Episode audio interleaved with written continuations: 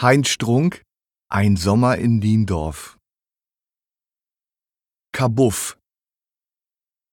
Der ganze lange und hoffentlich schöne Sommer liegt vor ihm, ohne Arbeit, Verpflichtungen, Aufgaben. Sage und schreibe keine einzige Eintragung im Terminkalender. Das gab seit 20 Jahren nicht mehr. Oder 25 oder 30.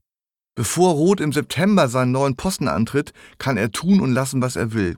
Auf eine Kreuzfahrt gehen, in die Berge fahren, einen Abenteuerurlaub machen, ein Apartment am Meer mieten.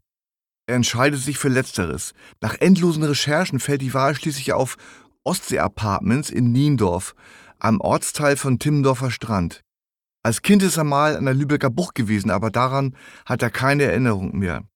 Ganz bewusst hat er sich für dieses nicht sonderlich exklusive Seebad entschieden.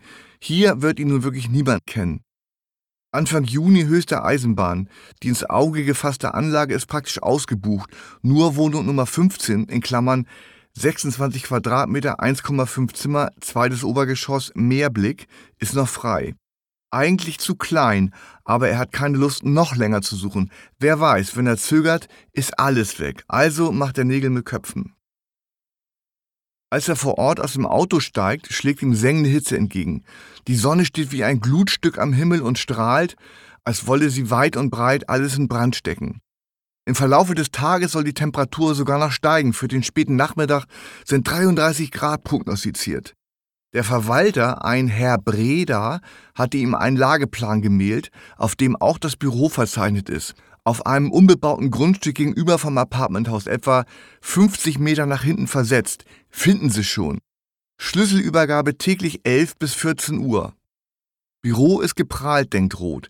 Bretterbude, Verschlag, Kabuff, trifft es eher. We are open. Roth klopft. Ja? Als er das Kabäuschen betritt, lässt der Mann am Schreibtisch in Klammern Breda hastig etwas in einer Schublade verschwinden. Flachmann, Porno, Falschgeld die Luft ist zum Schneiden, Zigarettenrauch, Rehwal ohne Filter, rot kennt den Geruch. Essensmief, menschliche Ausdünstung und irgendwas stechend Chemisches. Auf allen Oberflächen im Raum liegen Kleidungsstücke, zerfledderte Zeitschriften, rubbellose, zerknüllte Papiertaschentücher, leere Bier- und Colaflaschen. Breda Schreibtisch ist von einer Ascheschicht bedeckt. Sie müssen der Herr Dr. Roth sein. Ja, aber bitte ohne Doktor, einfach nur Rot. Herr Breda nehme ich an. Breda, Typ krummer langer Lulatsch mit Plauze, strohiges Haar, pergamenthäutig, dünne Ärmchen und Beinchen, hat das Äußere eines chronischen Alkoholikers. Unter seinem engen T-Shirt zeichnen sich ein halbes Dutzend Speckrollen und zwei auf den Sauf Spitzbauch herabhängende Titten ab.